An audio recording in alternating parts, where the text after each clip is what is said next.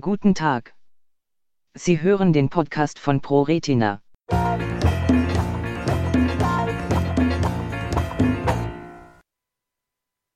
LCA 10 Neue Medikamentenstudie, wie das amerikanische Unternehmen Procure Therapeutics mitteilte, beginnt man mit einer Studie der Phase I-2, in deren Verlauf zwölf Patienten, die von Leberscher kongenitaler Amaurose 10 kurz, LCA10 betroffen sind, mit dem sogenannten QR110 zu behandeln, Lebersche kongenitale Amaurose 10 LCA10 Die Lebersche kongenitale Amaurose LCA ist eine der häufigsten Ursachen für Erblindung bereits im jungen Alter.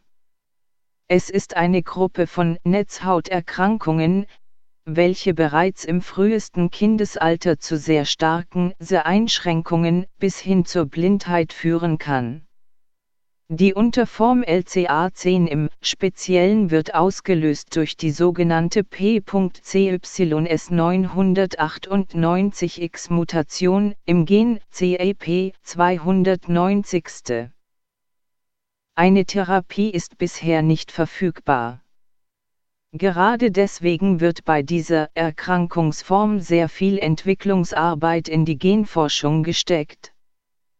Insbesondere, was Betroffene mit einer Mutation des Gens RPE65 angeht, gab es in der letzten Zeit immer wieder Nachrichten. Neue Studiedetails und Verlauf nun wird aber eine Studie an den Start gebracht zum Test des Medikaments QR 110. Mit diesem soll nun die Mutation oben genannten LCA gens CAP 290 behandelt werden können. Zwölf Patienten, sechs Erwachsene und sechs Kinder und Jugendliche, die von einer Schädigung dieses Gens betroffen sind, soll das Medikament in der anlaufenden Studie verabreicht werden. Das Medikament soll darauf abzielen, den genetischen Defekt in der RNA zu reparieren. Die RNA ist der Bauplan für die Proteinsynthese. Durch die Reparatur dieses Bauplans soll ein normales CAP 290 Protein entstehen. Von diesem Protein erwarten die Forscher, dass es dann eine normale Funktion hat. Wobei an dieser Stelle auch wieder auf langfristige Wirkungen verwiesen werden muss. Diese können zum heutigen Zeitpunkt bei keiner Art der Gentherapie garantiert werden. Aber das optimistische Ziel ist auch bei der aktuellen Forschung, dass QR110 den Defekt direkt in der RNA repariert. Wenn es sehr gut läuft, könnten vielleicht sogar Effekte, welche durch die LCA entstanden sind, wieder umgekehrt werden. Mindestziel ist aber auch bei dieser Forschung, zumindest den weiteren Verlauf der Krankheit zu stoppen und durch das Medikament dafür zu sorgen, dass das Sehen zumindest bei dem Restsehvermögen bleibt, welches der Patient aktuell noch hat. Sowohl die US-amerikanische Food and Drug Administration als auch die European Medicines AGCI haben grünes Licht gegeben.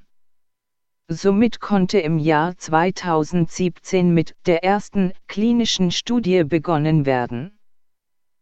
Durchgeführt wird die Studie an der University of Iowa, Iowa City, USA, dem Shire Institute an der University of Pennsylvania, Philadelphia, USA, und dem Gent University Hospital, Gent, Belgien. Die erste Phase der klinischen Studie läuft aktuell. Zwölf Patienten sollen Injektionen in den Glaskörper des Auges bekommen. Diese intravitreale Injektion wird über ein Jahr in regelmäßigen Abständen den Testpatienten verabreicht. Die an LCA erkrankten Patienten erhalten alle drei Monate eine solche Injektion. Somit kommt man am Ende des Jahres auf vier Injektionen.